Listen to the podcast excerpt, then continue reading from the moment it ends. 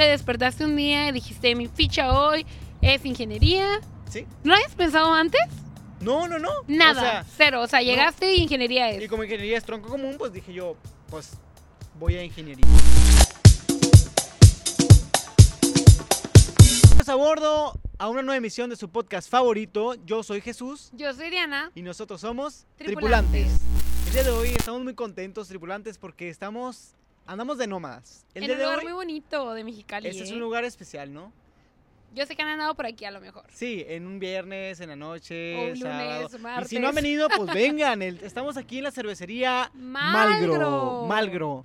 El- estamos aquí ubicados aquí por la calzada de las Américas, si no me equivoco, es, Diana. Calzada de las Américas, Está- una cervecería muy bonita, muy a gusto para que vengan a Sí. disfrutarla. Por aquí por los ponchos, este, los hot dogs, los ponchos son icónicos de Mexicali. Tú dándole comercial a todos los puestos que andan por aquí, ¿eh? Bueno, aquí está adelantito. Este, estamos muy contentos porque andamos de nómadas y andamos visitando este tipo de lugares que son concurridos comúnmente por los jóvenes. Aparte disfrutando el clima, ¿eh? Aprovechen que Claro, ahorita todavía se puede. Es que febrero loco, marzo otro poco, pero Tú, nos tocó un cada clima- podcast, cada Sí. podcast dices lo mismo, ¿eh? Es que nos tocó un clima muy templadito, ¿no crees? El día de hoy estamos aquí disfrutando el clima, las amistades y, claro, otro episodio más de sus podcasts favoritos tripulantes. Claro, este podcast no sería posible grabarlo aquí sin que hayamos por ahí hablado con Fernanda Basulto del Muchas del gracias, episodio Fer. anterior y ella nos contactó con su hermano Daniel Basulto. Daniel Basulto, que es el propietario, que es el dueño eh, de Malgro. un joven emprendedor de esa cervecería tan bonita, Cachanilla, Daniel Basulto, que de hecho anda por aquí. Así es, y nos va a platicar un poquito de qué es Malgro y cómo nació este concepto. Claro que ¿no? sí. De, de- de- como cine, food truck. Comida, Nos cerveza, va a platicar, todo. nos va a platicar a detalle y para esto, pues bienvenido, Daniel Bienvenido, Basulto. Dani.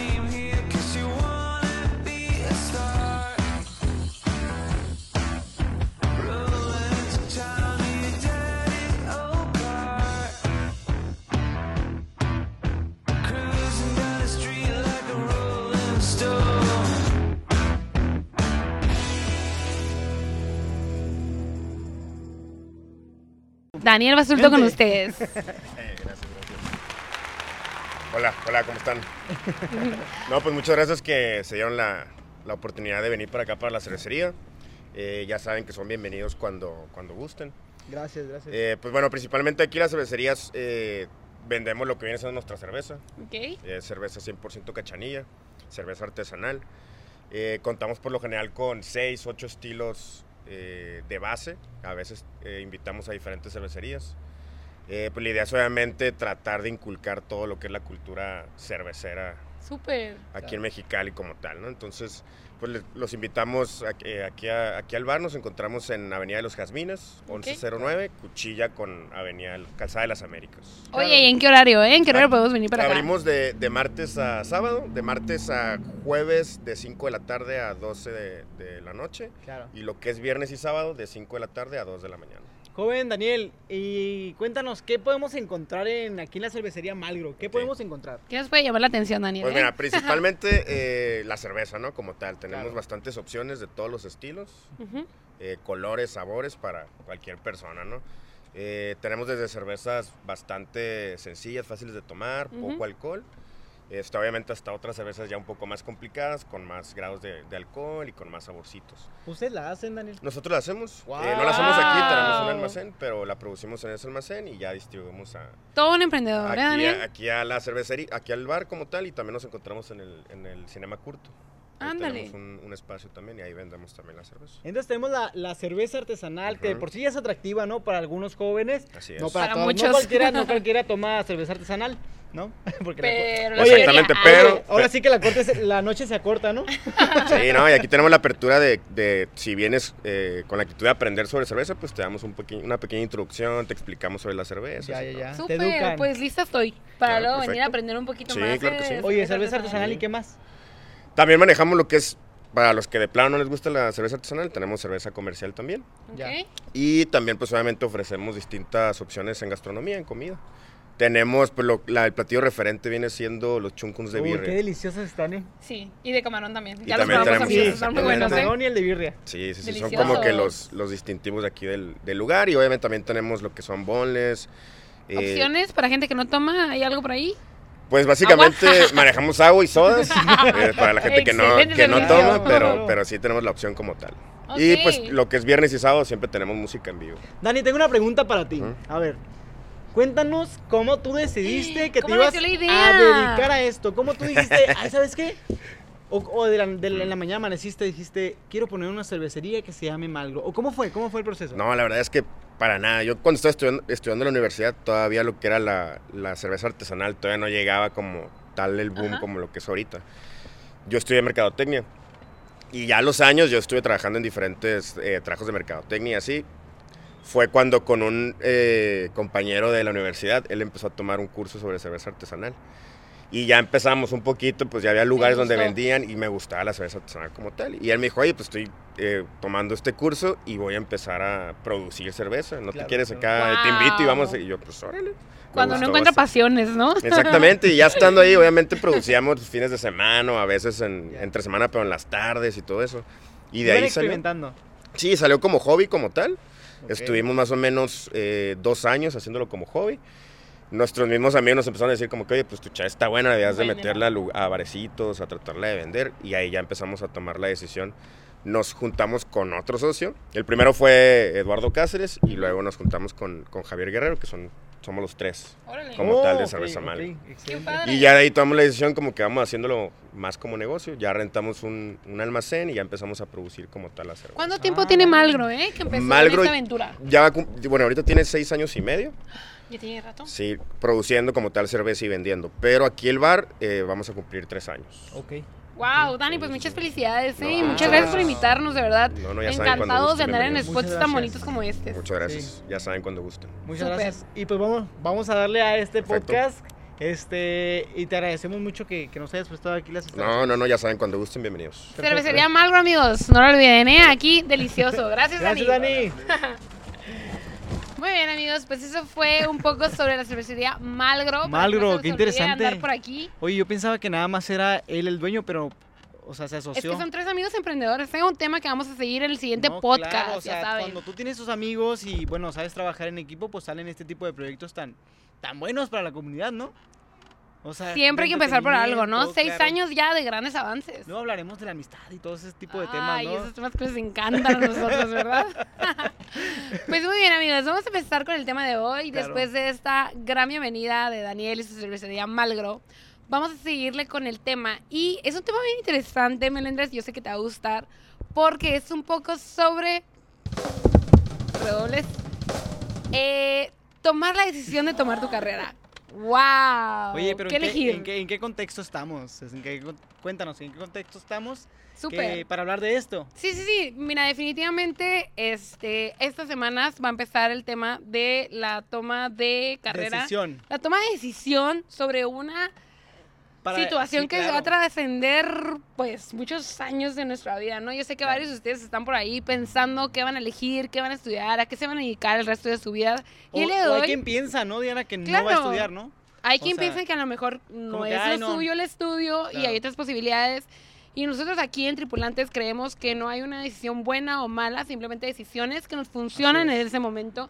Así es. Entonces queremos darles una pequeña partida sobre qué es lo que pasa cuando tomas la gran decisión de llegó el momento de mi carrera y no sé qué hacer. Sobrevivir en el intento. Wow. ¿no? O sea, qué difícil decisión a los 17, 18, 18 años. recién cumplidos, yo creo, la mayoría. Este, que, que tienes que decidir de repente así como, ¿a qué te quieres dedicar toda la vida? ¿No? Toda la vida es mucho tiempo, O ¿no? sea, es, es decir, toda la vida. Por siempre, hasta que te mueras, amén. ¿no?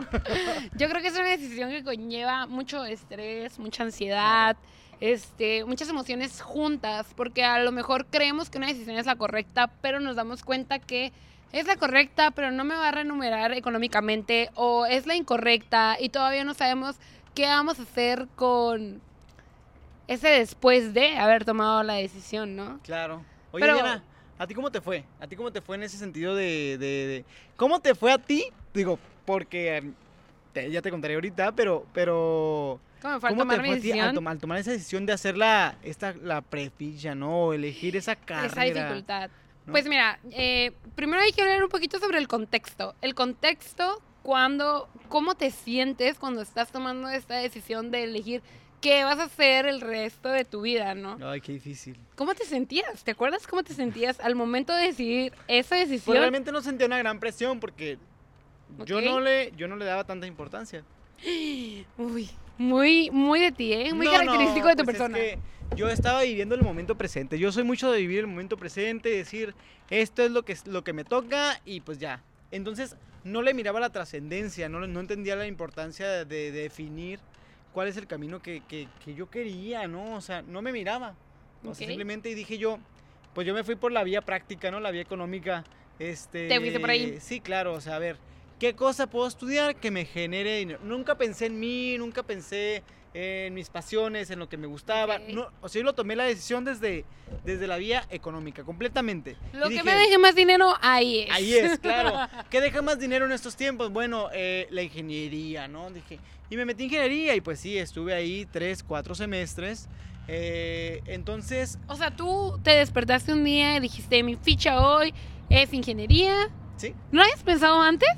No, no, no. Nada, O sea, cero. O sea, llegaste y ingeniería es. y como ingeniería es tronco común, pues dije yo, pues voy a ingeniería. Oye, ¿no? ¿y mínimo eras bueno para las Oye, matemáticas? mínimo, o sea, ni siquiera sabía qué ingeniería, o sea, simplemente como simplemente dije, dinero, ingeniería, va. Aquí estoy. Sí, aquí, aquí estoy. aquí soy. Sí, sí, sí. O sea, nunca, nunca contemplé ni otra- ninguna otra variable, ¿no? Oye, espérame. Yo hablaba del contexto sobre esta ansiedad, esta incertidumbre, este miedito. ah, las emociones. ¿Y claro, tú? Claro. Yo aquí soy ingeniería y dinero. Ay, voy a estudiar. O sea, venga, él un paso adelante del éxito, chavos, como siempre ganame. Sin duda, así como para cortarle el tramo. Ok, no, adelante, a ver, cuéntame. Entonces, ¿te inscribiste, sacaste la ficha y luego? Sí, sí, sí, pues ya tomé la decisión apresurada, por supuesto, eh, sin contemplación, sin pausa, sin... Esto va a ser. Y si no es, pues ya me ya lo veré, ¿no? O sea, Oye, ya ¿y estudiaste para el cuenta. examen a todo esto? La verdad, no estudié para el examen. Ay, no. No, Pero, no, no. Digo, no estudié porque cada quien se conoce y cada quien, digo, estudié así como que someramente, ¿no? O sea, ya ves que había una guía ahí por ahí interactiva. Ajá. Ah, pues la hice como unas dos veces, algo así. ¿Y cuánto te fue? Y me fue bien, o sea, realmente nunca he batallado en esa parte del estudio. ¿no? Ah, porque inteligente es, dicen, Ah. ¿eh? Dicen. Pues uno, uno sabe, uno debe Uno hace hace el esfuerzo. Sí, claro. Este, pero tú cuéntanos, ¿cómo te fue? ¿Cómo te fue, Diana, en esa decisión? Pues mira, yo se me ocurrió que era una buena idea hablar sobre ese tema de la toma de decisión, de qué carrera vas a estudiar, porque yo sé que para todas las personas no siempre es tan fácil. De hecho, si tú supieras cuántas personas llegan al consultorio, mamás sobre todo, con la idea de que, oye, necesito que le ayudes a mi hijo a tomar la decisión correcta.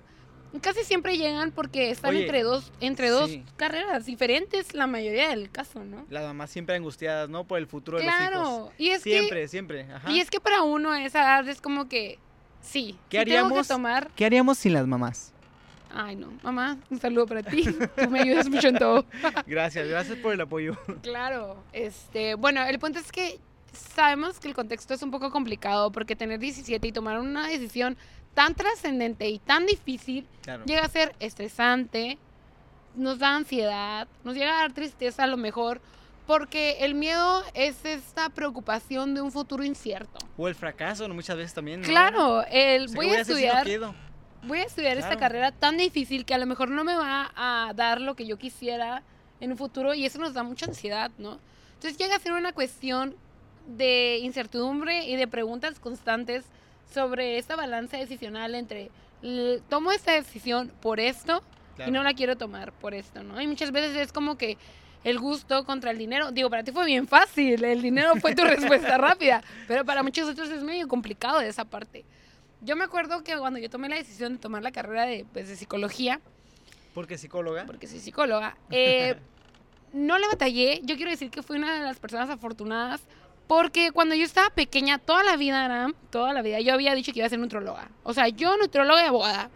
Toda la primaria fue Nutrióloga y abogada. nutróloga o abogada. Toda O la abogada, primaria fue de que iba a ser abogada. Yo, Claro.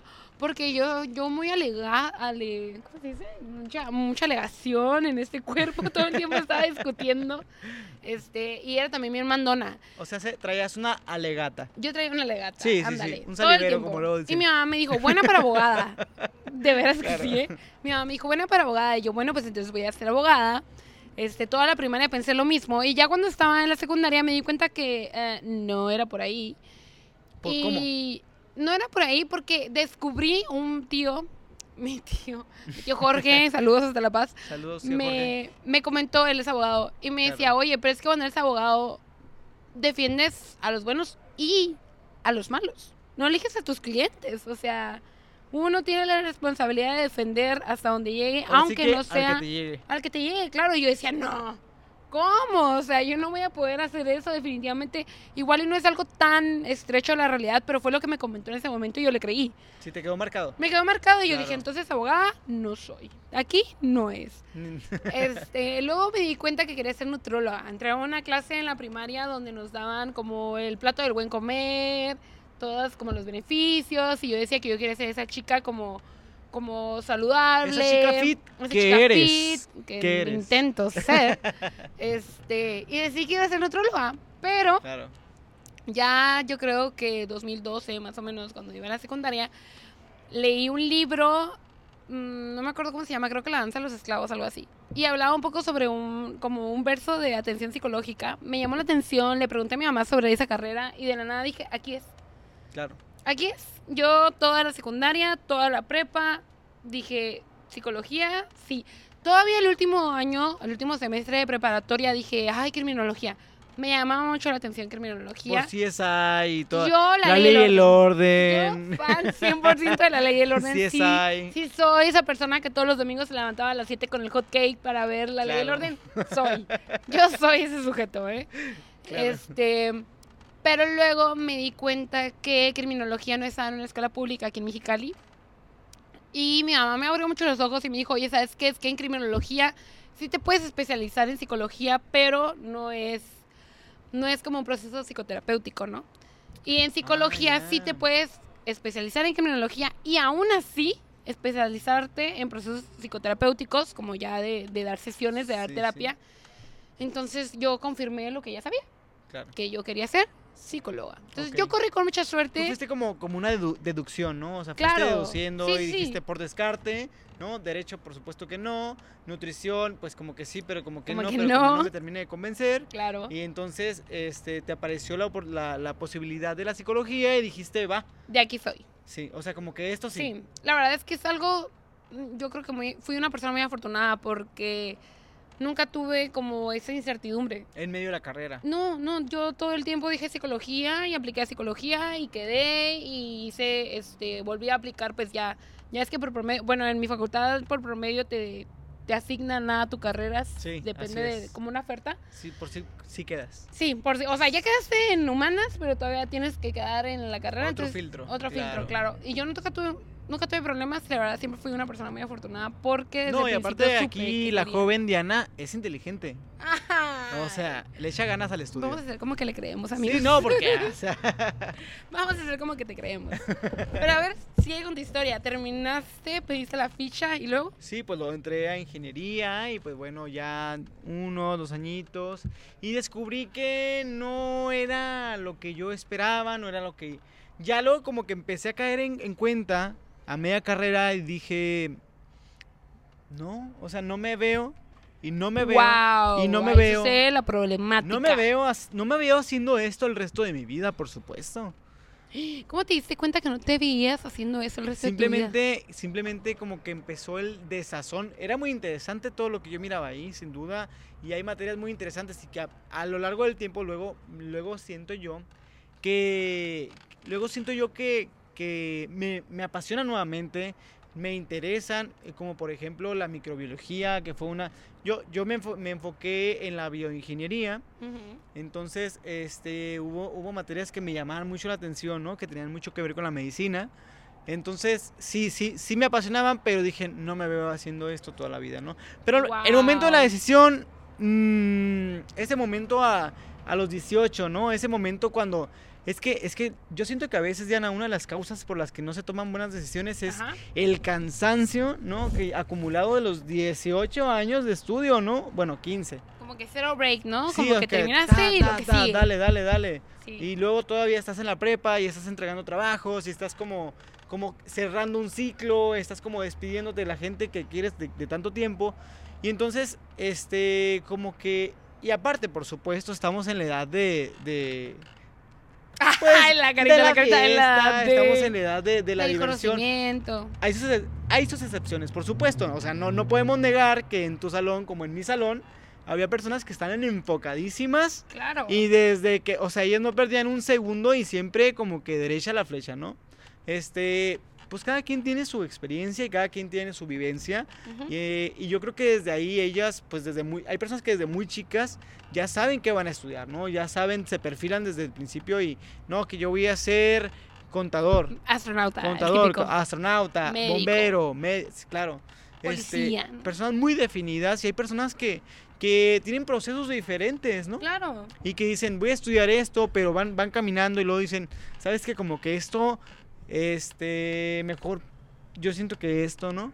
Claro. Entonces van, van descubriendo y van pensando, ¿no? van Creo es discerniendo, van, van, van valorando, ¿no? Y dicen, bueno, este, por aquí no, por aquí sí. Y eso es lo importante, ¿no? Lo Saber importante dónde, ¿no? es, lo importante es ir definiendo en el camino.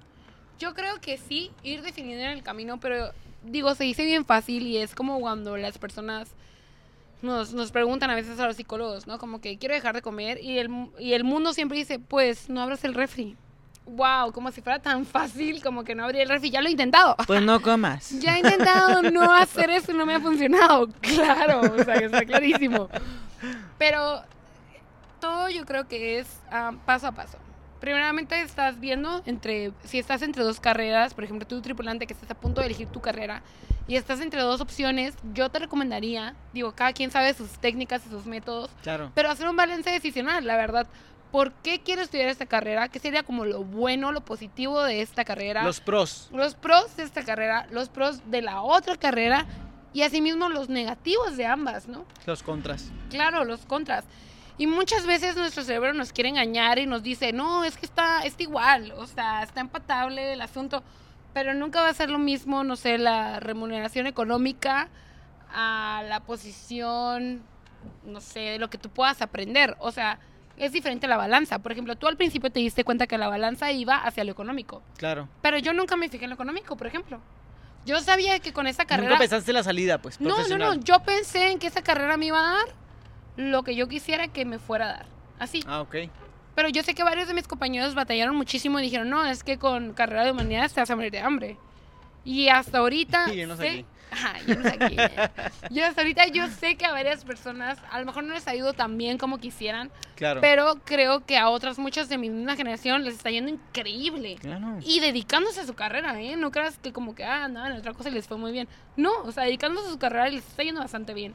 Claro. Entonces, yo sí les podría decir que para poder elegir la carrera, primero que nada, digo, es muy fácil, como les comento, eh, darles ese consejo, pero si se van a presionar a esta elección, hacerlo considerando las posibilidades, ¿no? Hacer el balance. ¿Qué es lo que pesa más? ¿Qué es lo que pesa un poquito menos? Y sobre todo... y quedarte esa- con el más pesado, por supuesto. Claro, claro. Y Pero sobre en pros, todo, ¿no? El más pesado en pros o más liviano en, en contras. Yo creo que siempre va a ser más pesado en pros, como el que tenga más cosas positivas para ti. Y sobre todo preguntarte cómo te ves en 10 años. La ah, carrera... qué buena pregunta, no, ¿eh? sí, definitivamente. O a lo mejor si yo me veo con una familia, casada, hijos, vacaciones, eh, atendiendo a mi, a mi familia, a mi trabajo, pues a lo mejor me veo en un trabajo no tan, no tan demandante, tan no tan exigente y me puedo ver a lo mejor como, no sé, docente, no sé, algo que se adapte a esta necesidad que yo veo en un futuro. Claro. Claro que si yo veo que soy una persona que me gustaría tener familia, amigos, trabajo, pareja, pero que yo sé que sé trabajar bajo presión, bueno, pues entonces tal vez sí pueda con una carrera un poco más complicada, como lo es, no sé, medicina o algo por el estilo, alguna ingeniería que son Por como supuesto. un poco demandantes. No, yo creo que cada una de las carreras tiene su propia complejidad, ¿no? O no sea, todas, no puede... ¿eh? definitivamente. Yo creo que todas. ay, Todas perdón, tienen su propia... Todas, todas las carreras tienen. Aguas, aguas. Sí, fallos técnicos. todas las carreras tienen su dificultad, Claro, obviamente. claro, todas las carreras tienen su dificultad. Yo, Diana, personalmente, me iría por la pasión. Yo me iría por esa parte de decir, encuentra tu pasión, encuentra eso que te gusta.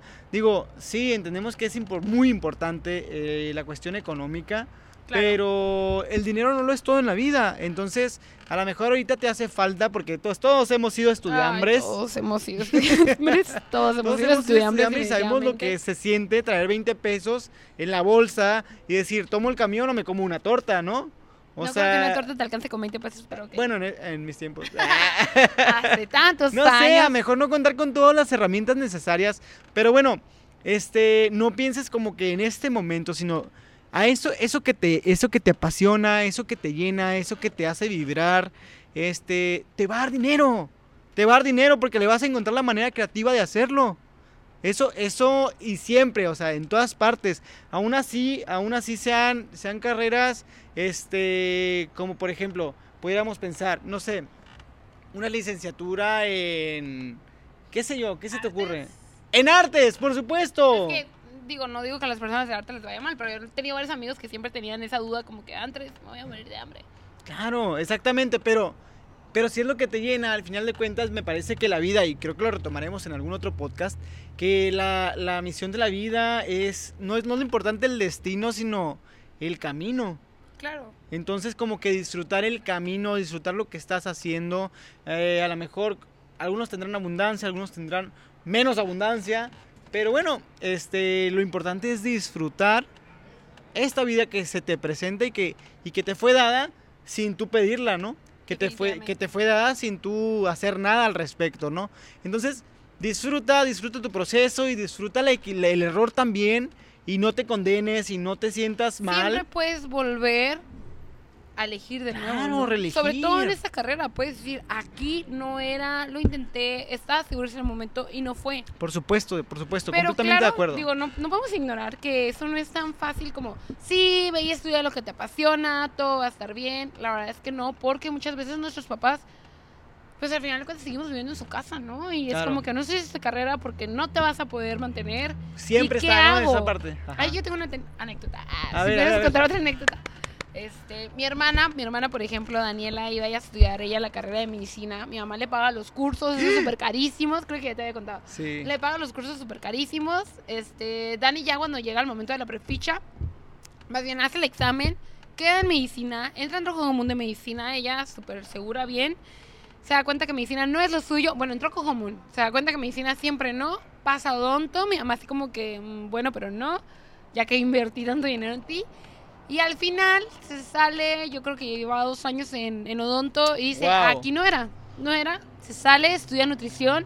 Pero La- en el tiempo en el entre odontología y nutrición fue un martirio en mi casa. O sea, mi mamá de que no, ya estabas ahí. Chavos, si yo les contara todo el chantaje, todo el chantaje que hubo en casa en ese tiempo, que le iba a comprar el carro del año, que le iba a poner departamento, que le llevaba a Disney. Y Daniela, yo orgullosa de mi hermana, le dijo, lo Yo siento, quiero pero no. esto. Yo quiero nutrición, yo quiero nutrición. Y ni cómo hacerle, ¿no? Sí, ser libre, esa es la opción. Pero muchas veces la- hay que recordar que las decisiones siempre nos llevan repercusiones. Entonces, hay Toda que saber. acción, a toda acción corresponde una reacción de la misma magnitud claro, en sentido contrario. Hay que saber qué tan dispuestos estamos a tomar ese riesgo y a saber que, ok, si mis papás no me quieren pagar esta carrera, voy, voy a tener que trabajar al mismo tiempo que por estudio. supuesto, o sea, sin duda. No es tan fácil como ve, ya es tu pasión, pero nuestra recomendación como tripulantes es que al final de el cuentas equilibrio, ¿no? busques el equilibrio entre tu pasión y lo que te pueda dar lo que esperas Efectivamente. en tus otras áreas de la vida, ya sea económico, familiar, amistad. Y si no, ponte Deportivo. creativo. Y si no, ponte creativo. Ponte creativo, qué buen consejo, difícil de ejecutar, pero ponte creativo. Ponte creativo. A ver, cómo- sí, sí, es que de la necesidad nace la creatividad. Wow, se queda. Jorge, por favor, se queda ese comentario de mi amigo el día de hoy, está buenísimo. Oye, pero ya terminamos de contar para ir cerrando el podcast del día de hoy. ¿Qué Oye, pasó? yo estoy, co- yo estoy como Netflix por series, ¿no? O sea, por episodios. A ver, terminamos con el estudio de qué pasó que no, no, bueno, ingeniería. pues ya, o sea, realmente eso fue. Este, descubrí que no. Y fui a otra parte a estudiar. Y descubrí que sí. Y entonces me gustó mucho, me llenó el corazón. Y bueno, M aquí. Un gusto. Un Un, gusto, coincidir en tu. M aquí. Porque si hubiera sido ingeniero, yo creo que en la vida nos hubiéramos topado. ¿eh? Claro, no, sí, Definitivamente. ¿no? Imagínate que hubiera sido doctora, ni te topara. te estuviera atendiendo por tus Ni- males mentales. No te topo. Muy bien, chavos. Pues bueno, conclusiones. conclusiones échenle ganas, señora. échenle ganas a lo que les gusta. No, no, no, tengan, no tengan miedo, pero tampoco se avienten a lo bruto, ¿no? Yo diría Todo eso. con medida. Todo con medida, cerveza, sí, Todo con que- medida. Y, y, por supuesto, yo, yo, yo aquí quisiera poner un dicho que, que, me, que me llama mucho la atención y que de repente es como, como muy cierto. No sé tú qué pienses. A ver, dímelo. El que no oye consejo no llega viejo. Y con este consejo, este, quiere decir Jorge, o apúntala. significa, ¿no? Significa que, que hay que escuchar ese consejo de repente de las personas sabias que nos rodean y que ya han pasado por las situaciones que nosotros estamos pasando probablemente. Entonces, escucha su consejo, no hagas lo que te digan, no te digo, haz lo que te están diciendo, pero sí decir, bueno, contempla, ¿no? En esos pros y contras, contempla esos pros que te están diciendo esas personas, porque si son personas queridas para ti y que te quieren, seguramente no te estarán dando el consejo porque nada más por a- hacerte da- algún daño, ¿no? Al contrario, te lo están diciendo porque te quieren y te están, te están tratando de hacer ver una realidad que ellos están observando. Entonces no te están mintiendo, ¿no? O sea, no te te, están abriendo el panorama de cierta Claro, entonces tú contémplalo y al final de cuentas quédate con la opción que más te llene el corazón. manera. Definitivamente. Yo creo que eh, a manera de conclusión de este lado del micrófono, podría decirles que sí, es una decisión muy difícil de tomar porque es una repercusión que va a caminar el resto de tus días en este planeta junto contigo. Pero eso no significa que no pueda ser un siempre, ¿no? Aquí no era, me regreso por donde empecé. Mientras que tú estés consciente del peso de tu decisión, eso yo creo que Así es la clave del éxito. Hazte si tú responsable de tu sabes vida. que esta carrera probablemente no te vaya a hacer el millonario que tú piensas, pero aún así quieres esa carrera, Dale. dale. Si tú piensas que esta carrera no te va a hacer millonario y tú lo que quieres es ser millonario, pues dale para donde, Claro. donde te apunte Oye, pero mejor ponte el cuadro, pilas, ¿no? o sea, tampoco estés tirando barra de No, todo. definitivamente. o sea, a los 40 todavía en casa de tus papás, pues oye, ya decidete por una El que carrera, tiene 30 ¿no? Y sigue con su mamá. Y la que vive con su mamá. este, bueno, este. No, o sea, se trata de que tomes las riendas de tu destino y que decidas por aquello que te hace pleno. Toma las riendas de tu vida, sé responsable de tu vida. Más que nada, ser responsable de tu decisión. Así Tú es. sabrás el peso y hacia dónde. Así y no es. te mortifiques. Con todo y el enojo de tus padres, puedes volver a tomar ese destino que a lo mejor Así no es. quedó planteado desde el principio. No vivas echándole la culpa a los papás de lo que vas a estudiar, o sea, no te quedes con esa no, carga. con el ¿no? melendres no, puro Este no, día, por este todo día, este día sí. Le salió el señor como siempre. Bueno, Muy bien, pues un gusto, chicos. Pásenla bien, ¿no? Un gusto, un gusto. Suerte Oye, eligiendo su ficha. pero, perdóname, pásenla bien en, En, en- en- pásenla bien en Malgro. ¡Ay, en Malgro. Me. ¿E- ¿En qué? En Malgro, claro, pásenla bien donde ustedes gusten y en Malgro también. Y el Malgro también, porque nos abrió las puertas. Y si les gustó este podcast, pues denle like. Aquí están las redes sociales. Síganos en nuestras redes síganos, sociales. síganos, síganos. Estamos listos para seguirlos escuchando. Ahí vamos a tener unas dinámicas en Instagram de Juventud BC. Sí, así es. BC.